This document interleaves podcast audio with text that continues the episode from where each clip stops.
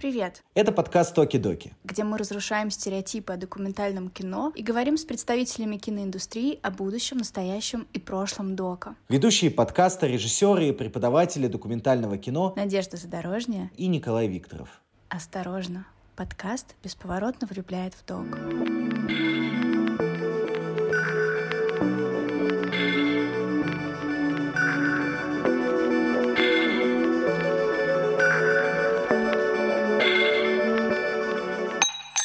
Давайте будем честны, индустрия документального кино очень узкая. Монтаж фильма, это меня очень сильно отпугивает. Люди очень любят торопить события. При мне вот достали голову женщины, то есть отрезанную. Не совсем понятно, как возможно снять э, непостановочный портрет. Все, кто хотят э, снимать экспериментально, снимайте экспериментально. Документалистика очень сама по себе психологична. Наша профессия основана на детском любопытстве.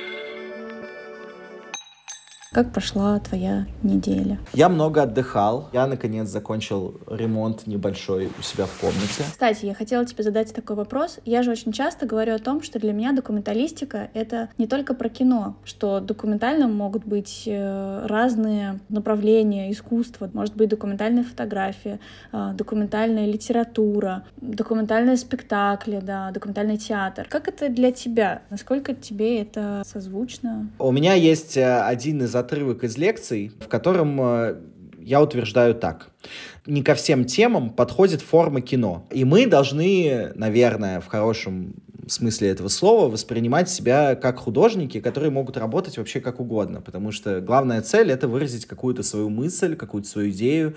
Это можно сделать любыми способами, но иногда так бывает, что какая-то тема может лучше раскрыться в тексте, какая-то тема лучше раскроется в фотографии как раз, что-то в спектакле и, или в музыке, например. Поэтому, когда ты нашел какую-то тему на улице и решил про нее снимать кино, я бы сначала бы задался вопросом, а точно ли это кино. Потому что иногда бывают такие темы, для которых другая форма подходит намного точнее. А кино из них получается, ну, такое себе. Ну, например, это иногда бывает с теми фильмами, которые кажутся затянутыми, которые кажутся, что, блин, ну все уже, ну я больше не могу смотреть, ну уже можно было бы закончить 20 раз. А если бы это было бы в 10 фотографиях рассказано, это было бы гениально. Плюс у людей же разное восприятие, да, и для кого-то э, это нормально сесть и посмотреть кино, да, это люди такие визуалы, аудиалы, да, для которых важна картинка, важно важен звук какой-то, а кто-то может воспринимать исключительно, там, например, тексты, да, текстовую историю, и для кого-то проще прочитать такую небольшую статью, потратить 15-20 минут своего времени, да. Так, холодильник шумит. Слышно его, нет? Ну, тебя не слышно. Я не слышу. Я по нему стукну быстренько. Сейчас. Давай.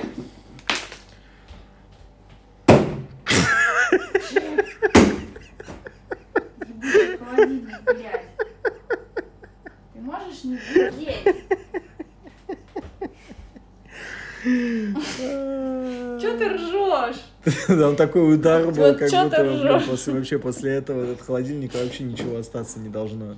Короче, я хотел еще сказать, что для меня, я считаю, что очень важно, чтобы монтировать умели операторы. Это трендец. Как много запоротых есть всяких э, футажей, которые э, сняли операторы, которые просто не понимают базовых э, принципов монтажа, о том, что такое заявочный кадр, э, какие бывают крупности, как крупности должны монтироваться между друг с другом, как смонтировать диалог, в котором, там, не знаю, 4 плюс человек, да, то есть если общаются два человека, это понятно, это всем просто, восьмерку умеет снимать даже школьник, но как смонтировать эпизод, в котором 5 человек разговаривают одновременно, а еще я, я как адепт такого документального кино, которое похоже на игровое, всегда за то, чтобы знать идеально правила монтажа и во время съемки реальности э, наблюдать за реальностью монтажно. А, то есть, э, если у тебя происходит какое-то событие, то надо во время съемки понимать некоторые ракурсы, с которых тебе нужно снять это мероприятие для того, чтобы оно потом грамотно смонтировалось. А какие элементы тебе могут понадобиться для монтажа? Часто так бывает, что документалисты снимут все например, средним планом, и у них весь материал — это один средний план, который потом не монтируется друг с другом, просто потому что средний план не монтируется со, со средним планом. Должен быть общий план, дальний план, деталь, э, крупный план. Поэтому, конечно, навыки монтажа э, нужны не только монтажерам, но и режиссерам, и операторам. Э, вообще, в целом, это очень-очень важно. А ты, кстати, учился где-то вообще монтировать, или ты чисто самоучка? Ну, у нас в Авгике, конечно, курс монтажа, причем курсы монтажа разные. У нас там всякие монтаж технический, монтаж э, теоретический, компьютерная графика. Это все отдельные предметы. А для тех, кто не учится в Авгике, и для тех, кто хочет э, научиться монтажу быстро, не набивая шишек на своем опыте, не мучаясь, не разбираясь в программах, которые в целом довольно интуитивные и понятные, но где-то можно ускорить свою работу, зная там какие-то горячие клавиши и понимая, как, как что делается, а, можно пройти курс э, на ББЕ э, режиссуры монтажа, который стартует уже в начале июня. Это онлайн-курс, который рассчитан в целом на э, любую подготовку. Он подходит для кого угодно, для тех, кто хочет монтировать видео и зарабатывать на этом, для тех, кто хочет монтировать кино, рекламу, для блогеров, для видеографов, в общем, для всех, кому может пригодиться монтаж. Программа курса рассчитана на 11 месяцев. В этот курс входит 120 уроков, 30 а, практических заданий, 18 вебинаров. Короче, очень-очень много всего интересного. Вы изучите основу монтажа, монтаж рекламы, монтаж для Ютуба и соцсетей, монтаж музыкального клипа, короткого метра. И в качестве дипломного проекта вы снимете промо-ролик по реальному брифу заказчика. И в итоге, после прохождения курса, у вас в портфолио будет готовый трейлер, готовый рекламный ролик смонтированный, видео для соцсетей, музыкальный клип, короткометражный полнометражный фильм и промо-ролик. В общем, очень-очень много всего, что можно показать потенциальному заказчику или потенциальному работодателю для того, чтобы э, тот убедился в ваших компетенциях и в том, что вы действительно на что-то способны, что-то можете. В описании подкаста вы найдете ссылку на курс, где можно почитать подробную о нем информацию и начать изучать монтаж и стать крутым монтажером. Да, ты знаешь, мы тут, мы тут с братом разговаривали. Он сейчас э, изучает After Effects и рассказал, что он всегда себе представлял, что монтажеры — это люди, которые сидят себе в квартирках, сычуют, такие грязные, э, не выходят из дома, потому что целыми днями сидят в своем компьютере. А в итоге, говорит, э, я нашел клипы некоторых популярных музыкальных исполнителей, рэперов в основном, и, говорит, и начал смотреть, кто монтажеры этих клипов, э, и переходить в их инстаграм-аккаунты. И эти ребята, которые монтируют эти э, оверпрайсовые музыкальные клипы, выглядят ничуть не хуже этих самих рэперов. Это чуваки, которые ходят все в цепях, в крутых шмотках, ездят на классных тачках, э, у них классные квартиры. Конечно, монтажер — это очень крутая профессия. Она... И, и, а что самое главное, что хороших монтажеров мало. Режиссеров монтажа как таковых таковых много, но хороших режиссеров монтажа очень-очень мало. В этой индустрии практически нету конкуренции, но при этом она требует э, серьезных навыков, э, вкуса, чувства стиля, э, чувства киноязыка, и этому всему вы можете научиться в школе ББЕ. Сегодня у нас в гостях фотограф Сергей Строителев, который Родился в 1985 году в Ленинграде, окончил факультет фотокорреспондентов имени Гальперина при Союзе журналистов Санкт-Петербурга и Ленобласти с золотой маркой с премией за лучший дипломный проект, который он посвятил революции на Майдане. Сергей сотрудничал с крупными изданиями, с National Geographic, с э, изданием «Вокруг света», с «Лентой», с «Кольтой», с «Медузой». Кстати, очень, э, мне кажется, необычный список да, изданий, которые э, абсолютно разной направленности и в том числе политической. Работал с журналами Vice. В общем, это такая интернациональная история, об этом обязательно поговорим. Также он э, работал в разных горячих точках в качестве стрингера с различными агентствами, с РИА Новости, с Коммерсантом. И у него есть очень-очень много разных интересных документальных э, фотопроектов, социальных и там, политических, другой направленности, о которых мы тоже сегодня поговорим. Единственное, что я хотел бы дополнить, классическая документальная фотография — это стрит-фотография. Это когда ты выходишь на улицу и пытаешься найти какие-то интересные композиции в э, уличном пространстве. Фотографируешь людей, пейзажи. Э, вот это классическая документальная фотография. И, конечно, то, чем занимается Сергей Строителев, это отдельная достаточно редкая и сложная форма фотографии, когда э, фотография обладает сложной визуальной формой, она заранее обладает концепцией и часто требует сопроводительного текста, в котором раскрывается история, которая показана на фотографии. Чем, собственно, и отличается от э, классической документальной фотографии и о чем интересно как раз и поговорить. Да, Сергей, привет. Привет. Я не помню, говорили ли мы об этом в прошлых подкастах, что есть очень крупный фестиваль документального кино, который находится в Ньюоне. А, он называется Visions du а, И долгое время этот фестиваль был фестивалем документального кино. И последние, наверное, лет пять, может быть, семь, они убрали приставку документальный и оставили себя просто фестивалем кино. Хотя на самом деле предпочитают все равно в своем конкурсе видеть э, те картины, которые они считают документальными. Просто э, это понятие уже стало настолько настолько растяжимым, что это сложно назвать документальным. У тебя также с фотографией или все-таки как-то немного по-другому? Слушай, ну, я вообще вас принимаю фотографию во всех ее проявлениях. Не знаю, как-то не придумываю определения, наверное. Я просто делаю проект и пытаюсь к нему подобрать наиболее подходящую форму визуальную. Документально это или нет, я особо об этом не задумываюсь на самом деле. Несколько лет назад в фотографической среде были очень сильные споры по этому поводу, и люди с опытом уже, которые работают во всяких э, газетах, они очень сильно спорили с новым поколением, э, зачем это, как это можно, особенно вот во время пандемийного периода, когда, допустим, та же онлайн-съемка началась какая-то через Skype. Они тоже, я думаю, приняли уже в какой-то момент этот весь микс, потому что принятие в фотографической среде происходит посредством одобрения Э, тех или иных вещей с э, большими институциями, такими как World Press Photo, Pictures of the Year.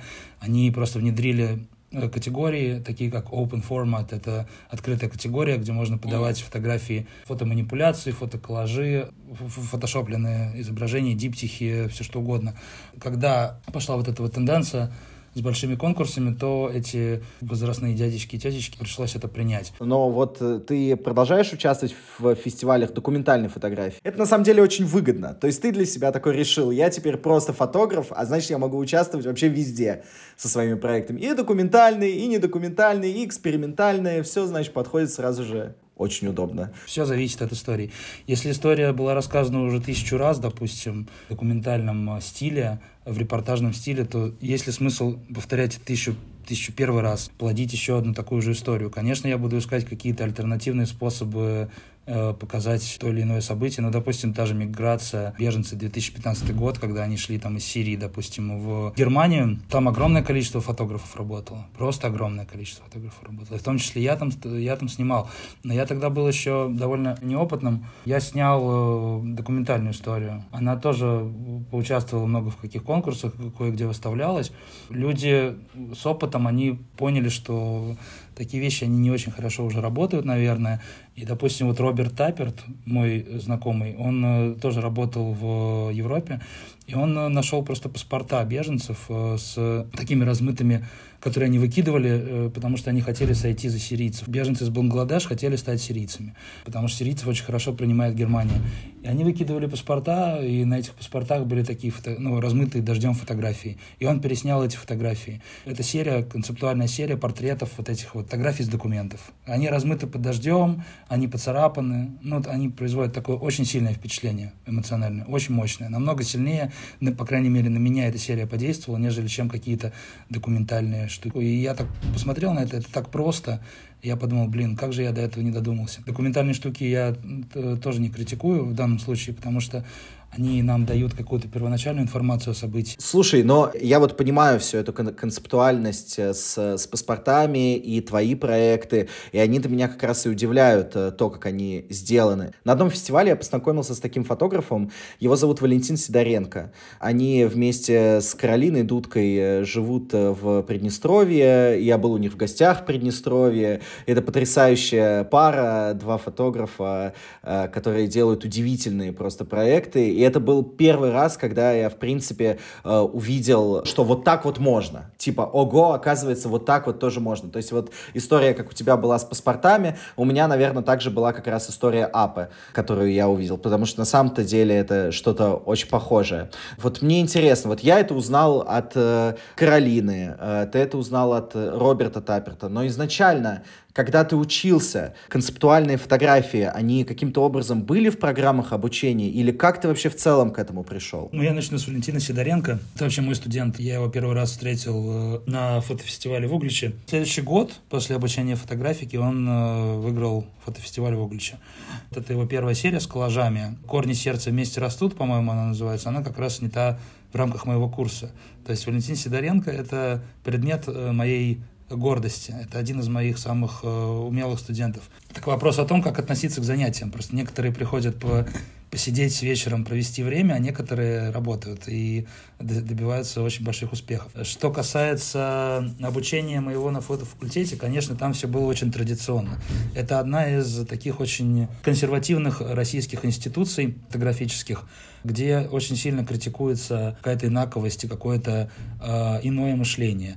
Э, вот. Мне, конечно, очень много дала эта школа с точки зрения понимания вообще, что такое фотожурналистика, что такое проектная работа, потому что я фотографией увлекался достаточно долгое количество времени, вот, но до этого я просто снимал какие-то одиночные фотографии просто для души. У меня была другая работа и другая жизнь совсем. Я э, просто понял, что такое проектная работа, именно фотоистория как документальная фотоистория, что нужны какие-то разноплановые фотографии, нужно как можно больше жить с героем. Была съемка на Майдане, где я там жил два месяца, снимал, документировал события. Потом была съемка беженцев, вот, э, вот этого тоже два месяца я снимал. И я решил, что надо что-то менять. Такие мне мысли тогда в голову пришли, что все мы живем в коробочке в какой-то своей, вот, и мы можем просто эту коробочку сделать пошире, вот, в любом случае это будет коробочка, и мы в ней останемся в каких-то рамках. Я решил, что надо, что надо сделать ее шире. Начал смотреть каких-то фотографов, как-то все это в себя впитывать, знакомиться. У меня сразу же рождается огромное количество аналогий э, с тем, что происходит сейчас э, в кино, в документальном. Давайте будем честны, индустрия документального кино очень узкая. Нас очень мало людей, которые делают э, документальный контент, поэтому постарайтесь смотреть индустрии соседние, смежные. Именно в один момент какой-то, по по-моему, из твоих лекций я услышал про постдок, который я э, в дальнейшем нашел э, примеры постдока в кино. И сейчас мне кажется, что это то кино, которое, скорее всего, будет завтра. Потому что, то есть, например, э, это, допустим, потрясающая картина «Сандок» режиссера Дориана Джесперса, по-моему, его Дориан зовут. Сам по себе изначально парень бельгиец. И он э, решил, что он очень хочет снимать кино в России, и он приехал э, в Россию, значит, и поехал сразу же, конечно, в Мурманск, потому что куда можно поехать в России, если не в Мурманск.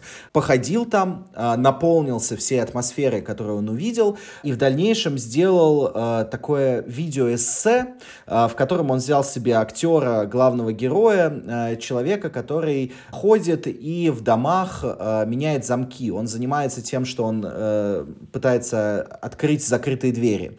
И он там заходит к какой-то бабушке, он там с какими-то людьми на улице коммуницирует. А, и мы видим а, какие-то наблюдения, которые а, абсолютно постановочные, они даже не скрываются, что это абсолютно постановочный контент, но ты чувствуешь, что, что в этой атмосфере, которую он передает в своем фильме, там очень много э, всего такого, что влияет именно на атмосферу, на киноязык, и он с помощью этого киноязыка передает на самом деле намного больше чувств и ощущений, чем если бы мы просто приехали в Мурманск, впрямую бы поставили камеру там и сняли бы какие-то какие-то наблюдения, что абсолютно удивительно, потому что с помощью э, подобного подхода, оказывается, можно передавать намного точнее э, свои ощущения, нежели чем э, то, как мы это привыкли видеть, потому что на самом-то деле мы привыкли, что документальное — это спонтанное, да, какое-то, что это вот надо выйти на улицу, попробовать найти какие-то интересные композиции, интересные портреты,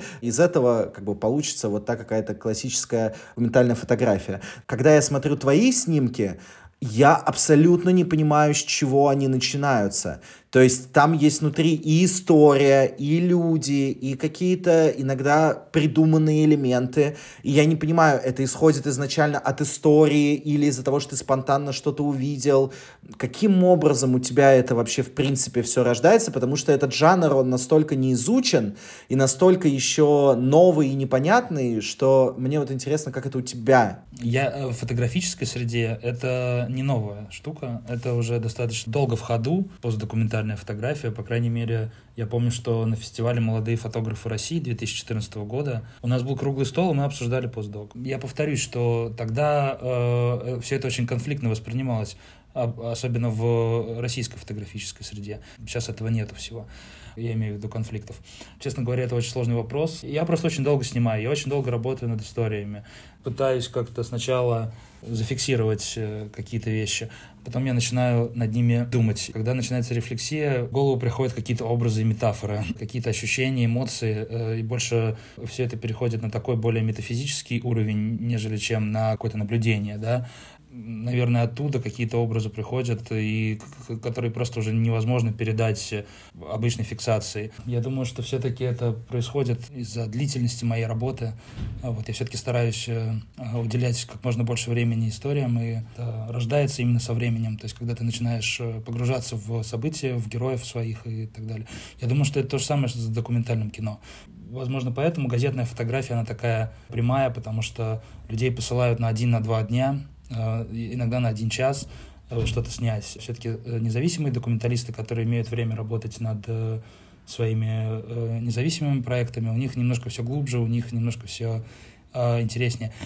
Видишь, как я сам для себя формулирую сейчас какие-то вещи впервые. Блин, просто все, что ты говоришь, оно так интересно перекликается с э, кино в плане того, что, то есть у нас то же самое, да, то есть у нас есть, э, например, э, в России у Марины Разбежкиной как раз ровно такой же пример насчет того, что чем отличается нормальный документалист от того документалиста, которого мы обычно видим по телевидению, и чем отличаются новости от документального кино, в том, что документалист, он всегда уходит куда-то вглубь, намного дольше живет, намного дольше это проживает, он должен прям существовать, сосуществовать вместе со своими героями, вместе с ними э, в идеальном варианте и спать, и есть, и, и проживать их же жизнь вместе с ними. И только тогда это рождается. Вот это вот удивительное, то, о чем ты говоришь. Я тебя перебью, извини, да, то, то есть просто резюмирую одним словом, это время. Сейчас я к этому пришел во время этого разговора. И действительно, э, чем дольше ты находишься с героем, тем больше ты узнаешь про него. Просто он может тебе не выдать всего в первый час общения история тебе может не дать этого.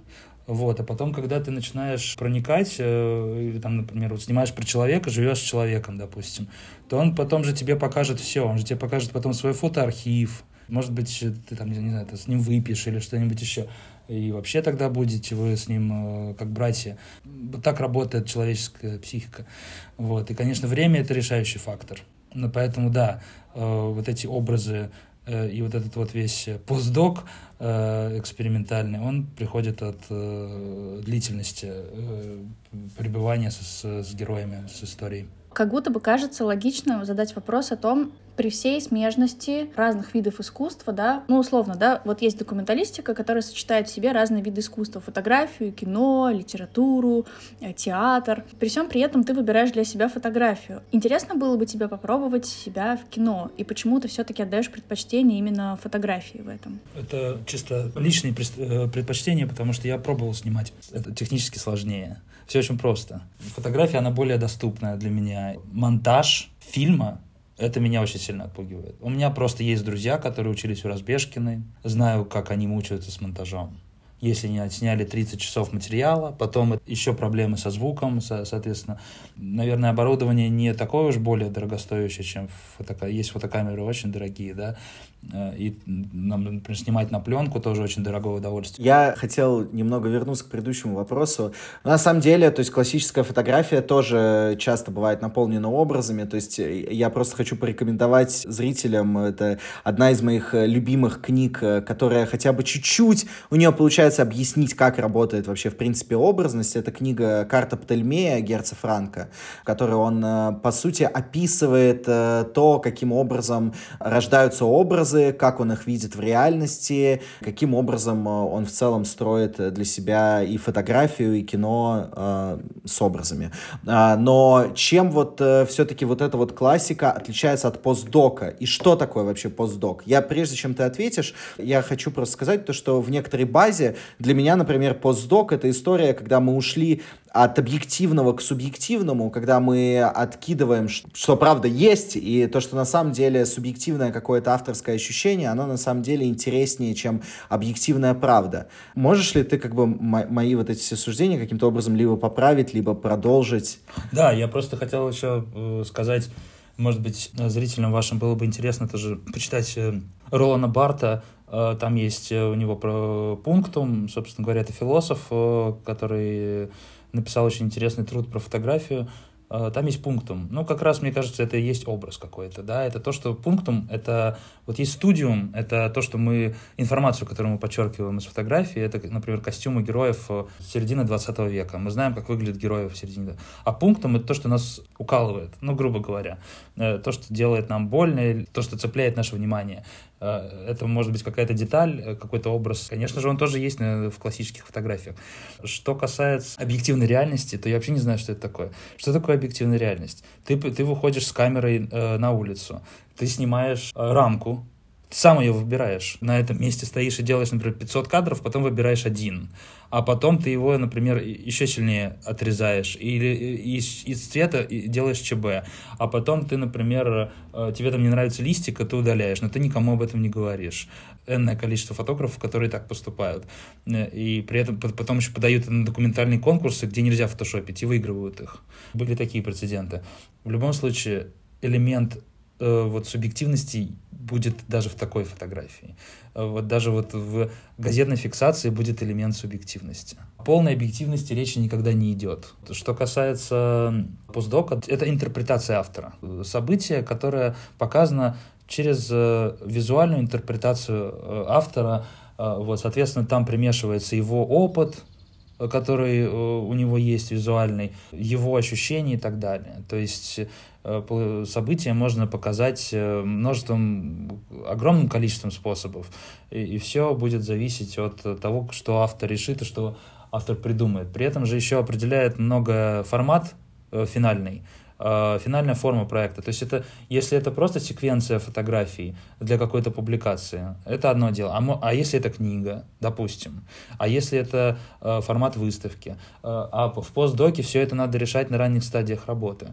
То есть ты начинаешь снимать, и ты уже примерно э, должен подгадать э, примерный формат. Мне кажется, что и то, и другое, не то, что интереснее, и то, и другое важно, потому что из первого мы получаем более или менее объективную картинку, более или менее объективную картинку, о том, как выглядит событие. Тот же Майдан или что-нибудь еще, как выглядит площадь, как там одеты люди, как выглядят э, коктейли Молотова, которые они бросают в толпу. А из второго мы получаем скорее какие-то детальные сведения о событии. То есть это уже какие-то кусочки. С помощью вот этих кусочков мы складываем пазл, это получается полная картина событий. мне кажется, одно без другого существовать не может.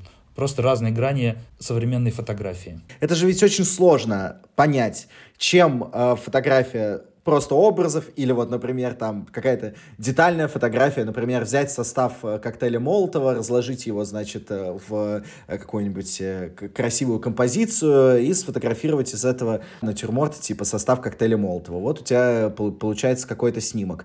Конкретнее, вот чем постдок отличается не от постдока? Какие-то, может быть, элементы, чтобы это просто понять вообще, что это вообще за жанр, потому что, ну, многие документалисты тебе скажут, ну, я тоже очень, очень глубоко глубоко смотрю в своего героя и снимаю очень глубоко его там с образами просто в каких-то там в красивых композициях, и это все очень глубоко. Но чем это вот все-таки отличается от постдока? формой отличается. Постдок, он заимствует э, элементы арт-фотографии для получения каких-то результатов.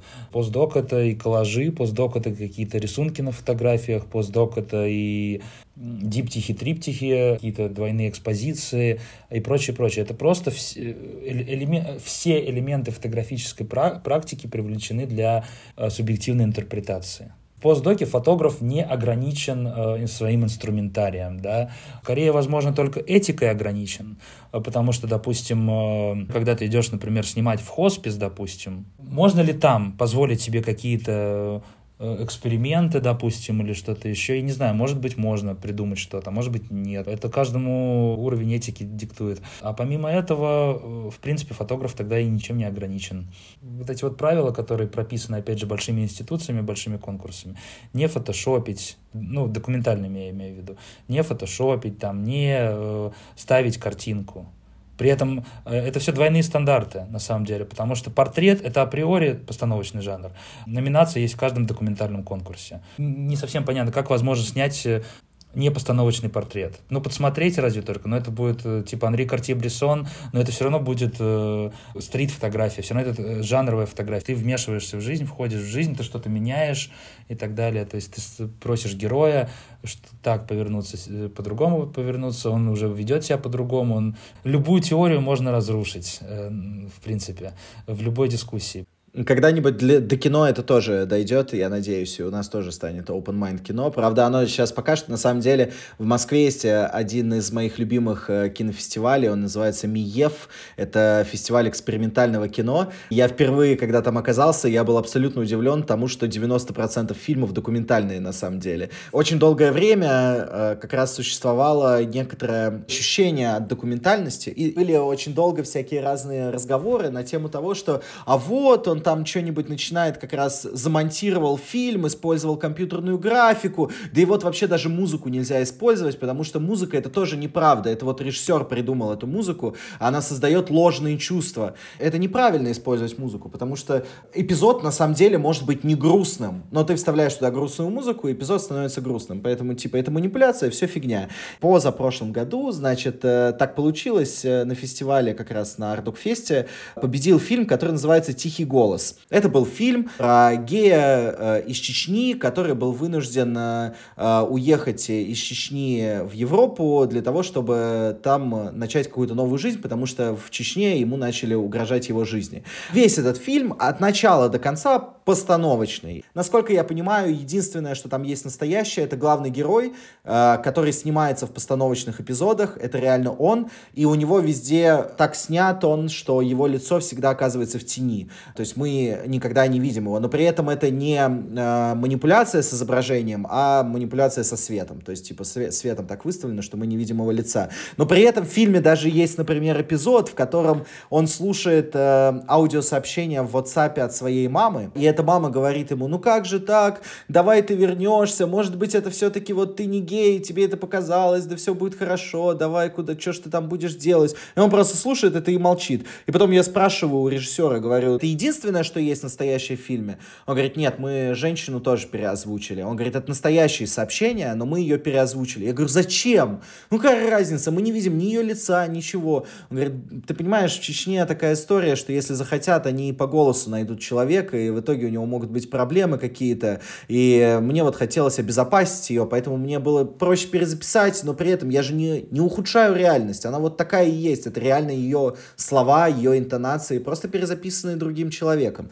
Я вот понимаю то, что постепенно вот появляется такое кино, но остается очень много людей, которые его не принимают, потому что такие, это не документально каким образом в индустрии фотографии разрушалось вот это вот представление о документальности и к чему это вообще все пришло сегодня? И насколько вы вообще можете свободно себя чувствовать. Потому что мне кажется, что многие режиссеры, э, мне это кажется, я не говорю за всех режиссеров, но мне кажется, что некоторые думают, блин, вот э, это лучше снять документально, потому что в этом есть правда жизни, и меня так лучше поймут, поймут, и ни у кого не будет претензий, что это не документально. То есть ты имеешь в виду, что режиссеры так думают, потому что они боятся быть осуждены, или просто потому что считают, что так будет э, лучше, рассказ... лучше для истории? Нет, я думаю, что в этом есть ощущение того, что ну как же я вот там... Э, Причем нас, нас еще, знаешь, в, в, в кино есть такой ужасный э, элемент, который называется реконструкция. И реконструкция это обычно всегда очень-очень плохо все. И поэтому еще, может быть, есть страх использования э, подобных элементов. Ну и, конечно, осуждение тоже. Но она просто сделана настолько круто, что у тебя нет никаких претензий к этому. Но это, это надо обладать некоторой смелостью для того, чтобы это сделать. Разрушение каких-то установок, к которым мы привыкли. Ну ты понимаешь, о чем я. Я понимаю, да, я понимаю. Правила игры диктуются какими-то институциями. Все-таки есть, наверное, э, и в документальном кино, и в фотографии какие-то институции, которые обладают определенным уровнем репутации, и к ним, к ним прислушиваются люди, профессии и какие-то сторонние сочувствующие наблюдатели.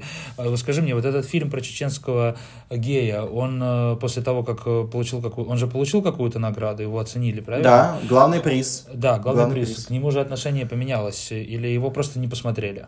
Э, его не посмотрели, его так и не было в доступе в России. Возможно, реакция была бы нормальной, э, потому что он выиграл главный приз.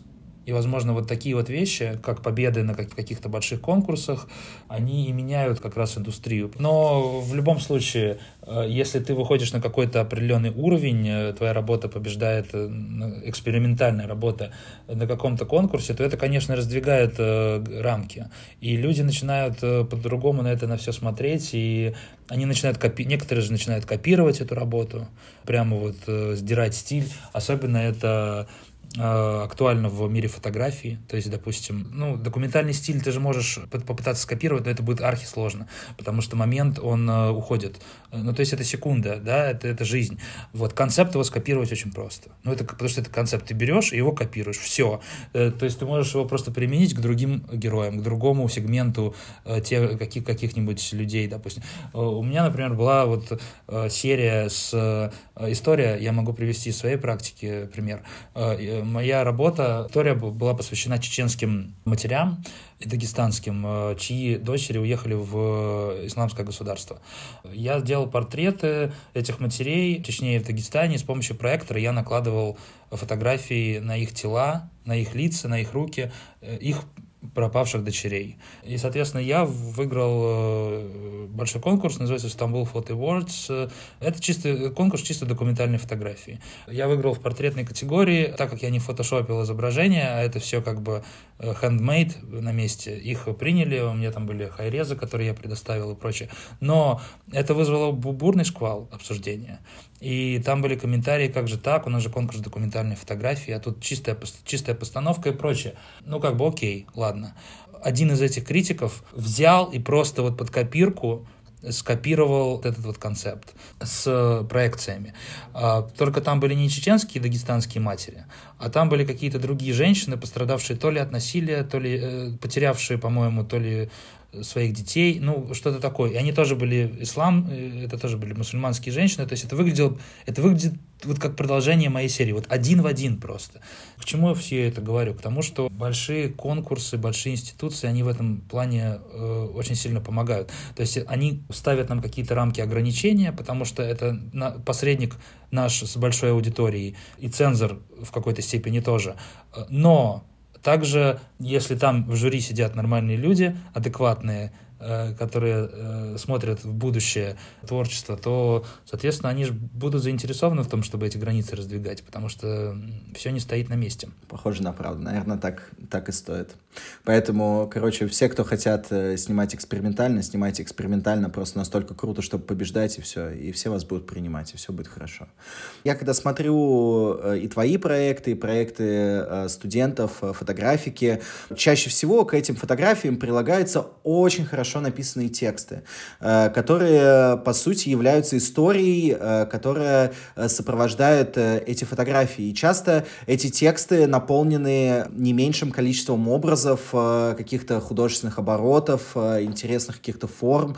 Это тоже кажется чем-то очень странным для фотографии, потому что, опять же, мы же привыкли то, что фотограф, он же визуал, он должен вот видеть глазом, а тут вот появляется какой-то текст. Как это вообще работает вместе с фотографией? Что дает дает текст фотографии? Ну, это абсолютно неизбежная штука. Это, наверное, как монтаж. Э, ты не сбежишь этого. Никак не получится. Я знаю людей, которые ненавидят писать, но им приходится это сделать. Э, просто если серия суперконцептуальная, если она очень требовательна к зрителю с визуальной стороны, то есть там просто, ну, как бы нужно ее внимательно изучить, ну, чтобы ее понять, нужно потратить ценное количество времени.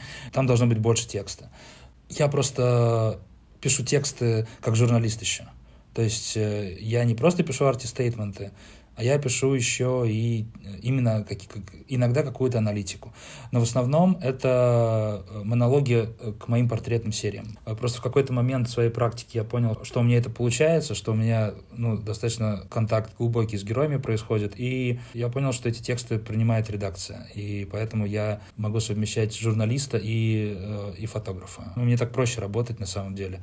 В самых хороших сценариях это абсолютно параллельные истории. То есть текст идет и идут фотографии. В идеальном варианте они идут параллельно. Это два вот направления, и они должны зрителю давать две разные вот линии погружения в историю.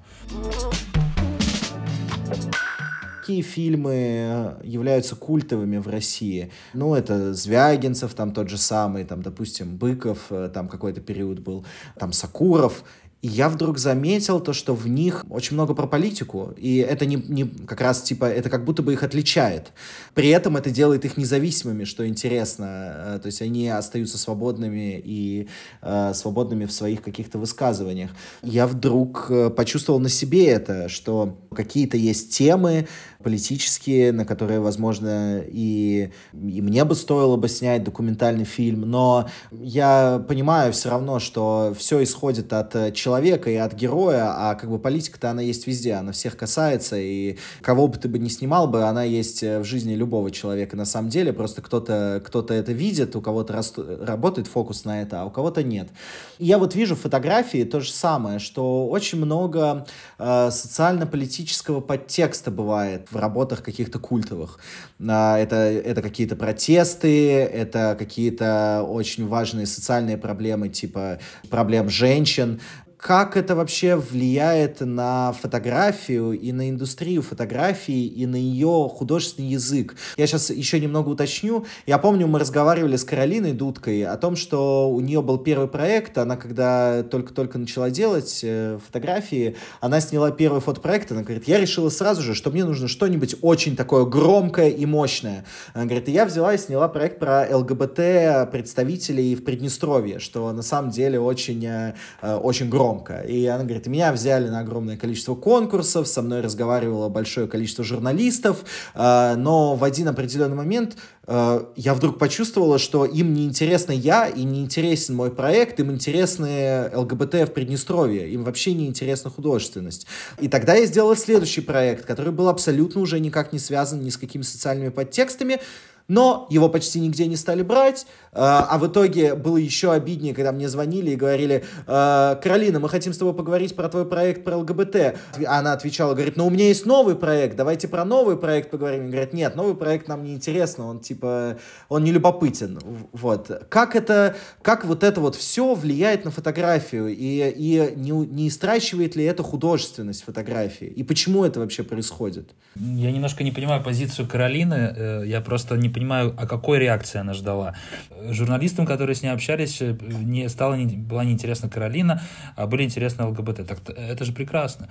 То есть для чего мы снимаем, для чего мы рассказываем истории уязвимого сегмента. ЛГБТ — это супер уязвимый сегмент общества, особенно в странах таких, как э, Молдова, Приднестровье, в том числе Россия и, и прочее. То есть здесь автор отходит на второй план его фигура абсолютно не важна. Он э, э, рассказывает истории, он выступает э, посредником между своими героями и зрителем. Он проводник, он рассказывает историю. В какой форме, это уже абсолютно не важно. Позиция иностранная. Все-таки, если ты делаешь такой проект, ты говоришь голосом этих людей, то, конечно, прекрасно, что они, люди заинтересовались ЛГБТ. Наконец-то, блин, они заинтересовались ЛГБТ. Это прекрасно, что твоя работа, она способствовала какому-то интересу. Э, что касается тенденции какие-то такие истории брать сложные, блин, есть огромное количество фотографов, которые не выходят из своей студии, снимают девушек ню. Но они вообще никак не связаны с э, политикой абсолютно. То есть как бы это тоже такой сегмент фотографии. И просто если ты как-то пытаешься осмыслять реальность, не жить в отрыве от реальности, а если ты живешь в реальности, ты занимаешься доком, пусть даже с приставкой пост, что, в принципе, меняет форму и угол, то в любом случае ты будешь э, пытаться каким-то образом э, взаимодействовать с вот этими сложными темами, Ну, потому что как бы это неизбежно, это неизбежность э, абсолютная нашей жизни. Если ты рассказываешь истории других людей, все-таки надо как-то свою персону отодвинуть на задний план. Э, фотографы могут делать какие-то личные проекты, которые будут связаны завязаны на их каком-то личном опыте, возможно, тоже какого-то насилия детского э, и так далее каких-то. Но даже при этом, в таком случае, ты являешься представителем вот сегмента тоже определенного. Было бы очень хорошо, даже в случае такого проекта, если бы взгляд зрителя перешел с тебя на других людей, чтобы они заметили эту проблему, в лице тебя заметили эту проблему и обратили внимание на других людей, которым требуется помощь. Наша работа про других людей, вне зависимости от формы. Э, ну вот, допустим, я землетрясение снимал недавно в Турции. Я месяц жил в палатке с турецкими спасателями, и, например, при мне вот достали голову женщины, то есть как бы вот ее, э, ну такую э, отрезанную. Видимо, ее пытались спасти эскаватором, пытались ее как-то достать оттуда, но, к сожалению, вместо того, чтобы ее достать, получилось ее обезглавить. Вот, ногу достали. Ходил по этому городу, и там везде запах Э, трупного разложения, которое очень сильно влияет больше не на дыхательные функции, а скорее на, на психически. Если мой опыт брать, то у меня, наверное, профессиональная деформация произошла уже. Я не смотрю на это как на трагедию. Это очень цинично так говорить, но это так. Я смотрю на это через стеклышко своей камеры, я на это смотрю как на событие, как будто я наблюдаю с экрана на это. У меня вот как бы само собой такое произошло. Вот, я очень сочувствую этим людям, я готов их утешить как-то, может, и так далее. Но как бы чтобы заплакать там или так или чтобы там э, у меня там депрессия какая-нибудь из-за этого произошла, нет, такого не может быть. Не, у каждого по-разному, просто это все зависит от психики человека. У меня это работает так. Кто-то уходит из профессии, кто-то пить начинает. Такие случаи я тоже знаю. А кто-то, ну, как бы а что, это жизнь тоже. Его нельзя исключать. Я хотел тебя спросить, слышал несколько раз, э, что некоторые студенты часто говорят о том, как они пытались э, мимикрировать э, с пространством через фотографию. Когда ты становишься частью этого пространства, когда фотография становится частью этого пространства, и вы как бы все становитесь таким единым целым, и в итоге тогда получается классный проект. Но это, это звучит как что-то а, на уровне медитации, в которое ты должен войти для того, чтобы это почувствовать почувствовать, для того, чтобы почувствовать себя частью этого пространства. А, можешь рассказать, э, как ты это конкретно делаешь? Ну вот у тебя же, ты, блин, Сергей Строителев, куча конкурсов, э, педагог, там, огромный бэкграунд, и вот ты приходишь на какое-то новое место, и твоя задача всячески попробовать э, почувствовать его заново, типа откинуть весь свой бэкграунд, если я правильно понимаю. И как, каким образом ты это делаешь? Каким образом ты мимикрируешь с пространством? Слушай, здесь опять же все очень индивидуально. Нет какой-то определенной схемы и формулы, да. У меня это все базируется на любопытстве. То есть мне все еще любопытно. То есть, когда я иду куда-то в незнакомое место, я просто... У меня бьется сердце, то есть я ожидаю встречи, я хочу попасть к этим людям, я к ним испытываю очень хорошее ощущение, э, прям такой, можно сказать, любовь, потому что они меня к себе опустили. Я им готов все прощать, если даже они что-то не то говорят. Ну, вот такие вот какие-то ощущения. Я за собой наблюдаю какие-то такие странные вещи, э, что вот, например, иногда дома сложнее заснуть, чем у героя дома. Вот у меня дома, у себя в кровати я сплю хуже, я иногда могу просыпаться, меня что-то начинает тревожить, а у героя сплю, просто мне кайф просто. Я просыпаюсь, и нач... я вот, ну вот как бы я нахожусь в своей среде. Наверное, это называется вот это вот мимикрирование, да, под э, среду героя. При этом герои же бывают абсолютно разные. Это могут быть какие-нибудь э, малолетние преступники в тюрьме, например, в колонии, допустим, или еще где-то. За то, что они меня пустили в свой мир, я к ним преисполнен любви вот этой вот какой-то. Я хочу впитываю все это, то, что они мне говорят. Потому что наша профессия, твоя и моя, она основана на детском э, каком-то любопытстве. Потому что если тебе пофиг, если ты идешь с пустой, то надо подумать о том, что, возможно, стоит сделать перерыв или, возможно, ты перегорел. Надо идти с открытым сердцем. Я хотела бы спросить, мы упомянули любопытство, открытое сердце. А какие еще качества или внутренние состояния важны для работы документалиста, по-твоему? Мы говорили уже о времени. Я знаю таких людей. Я видел, как работают некоторые люди. Но вот тебе хочется, чтобы что-то произошло. И ты начинаешь выстраивать ситуацию так, чтобы это произошло. Ты начинаешь ее моделировать, эту ситуацию, понимаешь, да, под себя как-то подстраивать. Э, можно дождаться, можно просто дождаться, это будет намного не то, что более честно, это будет просто более естественно, более интересно, когда это произойдет само. А это произойдет, правда. Рано или поздно что-то что-то произойдет. Э, просто нужно набраться терпения и ждать. Тем более, если у вас есть время. Либо тебе это нравится, либо ты этим не занимаешься. Я просто до фотографии я был юристом. Плохим юристом я был. Если э, я подумал, что лучше я буду неплохим фотографом, чем хуевым юристом. Потому что мне нравилась тогда фотография. Она мне всегда нравилась. Я подумал, что, на, наверное, лучше заниматься, попробовать тем, что мне нравится.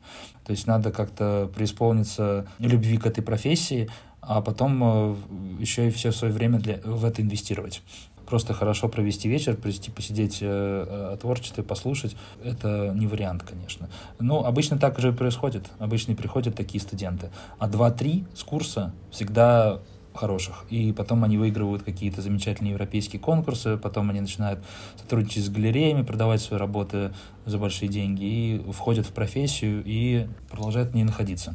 Я вот, кстати, э, тоже как преподаватель документального формата, только документального кино, всегда говорю о том, что соприкосновение вообще с документальным форматом, оно немножечко перепрошивает мозг человека в зависимости от того, к чему человек готов, да, сколько он готов сейчас вообще в себя впитать, э, сколько ему нужно, что конкретно ему нужно. То есть человек всегда что-то возьмет, потому что документалистика очень сама по себе психологична. Она как будто немножко заставляет по-другому посмотреть на реальность. Она помогает полюбить вообще все живое, да, в любом его проявлении, быть более терпеливым, внимательным. Ну, то есть она очень многие нужные на самом деле качества взращивает в человеке. Когда ты говоришь, что, например, там два студента э, с курса становятся какими-то хорошими действительно фотографами и добиваются каких-то определенных успехов, а остальные вот им чего-то не хватило, и э, они не стали продолжаться в этой деятельности. Все-таки они же что-то для себя берут, ты согласен с этим? Или это ты, ты считаешь этих людей проигравшими, как бы, э, что вот они не смогли условного юриста, да, стать э, фотографом? Никого проигравшими не считаю. Я вообще людей не считаю проигравшими. Это максимально нечестная, какая-то недобрая э, позиция. Мне скорее обидно. Не за них, а за себя. Потому что я э, вкладываю в, в это всю свою душу и в то, что я делаю, и в то, что я даю студентам. То, что у меня, я вот горю этим, понимаешь? И когда э, люди э, равнодушно к этому относятся, меня это очень сильно ранит. Это скорее ко мне имеет отношение. Я себя чувствую проигравшим. Я у тебя хотела спросить, так как у тебя очень много фотопроектов, и о некоторых из них ты рассказал нам, а есть ли фотопроекты, которыми ты больше всего гордишься? Ну, мне нравится первый мой проект «Диплом», который я на Майдане снял. Тогда просто ощутил всю силу фотографий. Э, я получил тогда очень большой отклик от аудитории. Вот, и понял, что фотографией я буду заниматься всегда, потому что я понял, насколько она сильная. И могу, наверное, выделить работу про женщин, которые пережили рак груди. Э, просто она такая светлая, а у меня в основном все очень мрачное. А тут такое все очень светлое и такое воздушное. Вот оно просто как бы выпадает немножко из, из линейки. Наверное, поэтому оно так для меня важно. Сейчас будет вопрос, который а, а твой самый любимый документальный фильм, который все а, гости выпусков ненавидят больше всего, мне кажется. Но мне хочется тебя спросить, есть ли какая-то документальная фотография, которая для тебя является такой самый сильный, мощный, или, может быть, не самый, но одной из? У меня есть документальный фильм любимый, называется Born into Brothels, рожденный в борделе. Это фильм, который посвящен э, фотографке, которая работала в этом борделе, сняла там серию фотографий, которая выиграла World Press Photo, но она на этом не остановилась.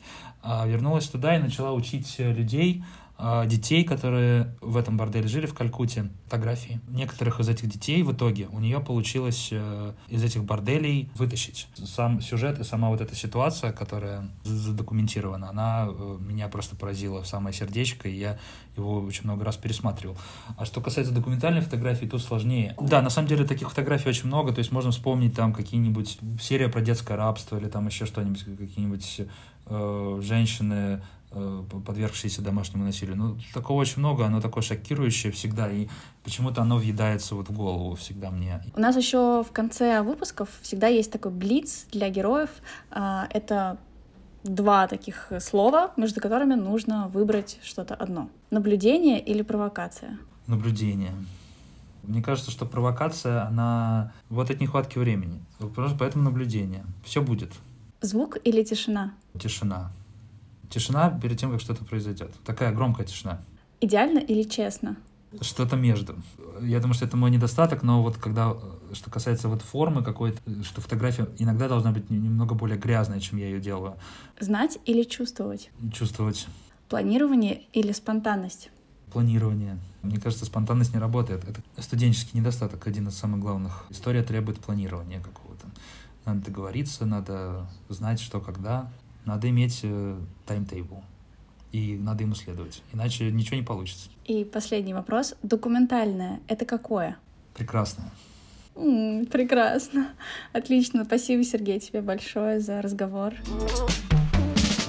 Э, давай я начну. Я поражен. Почему-то никогда об этом не думал, что фотография тоже может быть длительной. Ну, типа, длительное наблюдение, да, то, что нам так привычно в документальном кино. Я не думал, что в фотографии может быть то же самое. А тут он говорит, ты спишь с героями, ешь с героями. Блин, это вообще то же самое. Вообще ничем не отличается. То есть, типа, подходы те же самые. Только монтировать не надо. Сергей, конечно, такой человек, у которого абсолютно невероятные фотографии, как по мне. Я смотрю на них, я не понимаю, как это придумать, как это почувствовать. Особенно, когда ты снимающий документалист. Иногда так бывает, что ты увидишь какой-нибудь проект и думаешь, вау, я пойду сейчас и сниму так, так же круто. И ты выходишь, берешь камеру, и вдруг понимаешь, что, что вообще не так круто. Вот вообще не получается так круто.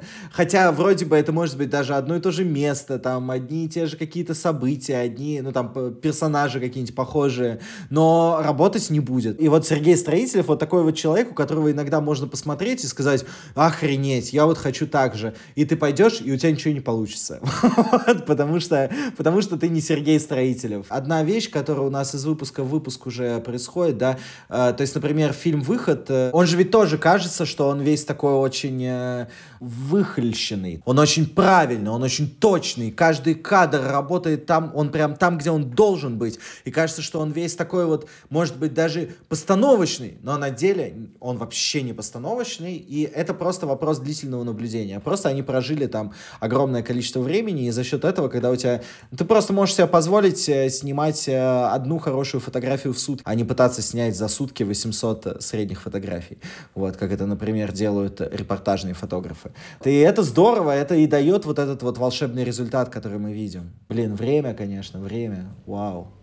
Да, вот этот концепт времени, он же вообще подходит и не только под творчество и под фотографию, а в целом под что угодно на самом деле. Умение ждать и умение давать пространству самому выстраивать какие-то твои дальнейшие пути и принимаемые тобой решения. Если ты чувствуешь, что сейчас ты э, в той точке, где тебе нужно взять паузу, остановиться и дать времени разрулить, это очень непросто на самом деле, Коль. Потому что люди очень любят торопить события. Им кажется, что если они не форсируют события, четко чего-то не решают вот сейчас, в моменте, то все, то как бы как будто они не владеют вообще своей жизнью, понимаешь? Нет, конечно, я думаю о времени. Ну, то есть, э, я так сказал, что я никогда не думал про то, что это самое главное. Нет, конечно, я думаю про время, я думаю про то, что длительное наблюдение — это важно, но я не думал о том, что это может быть самым важным.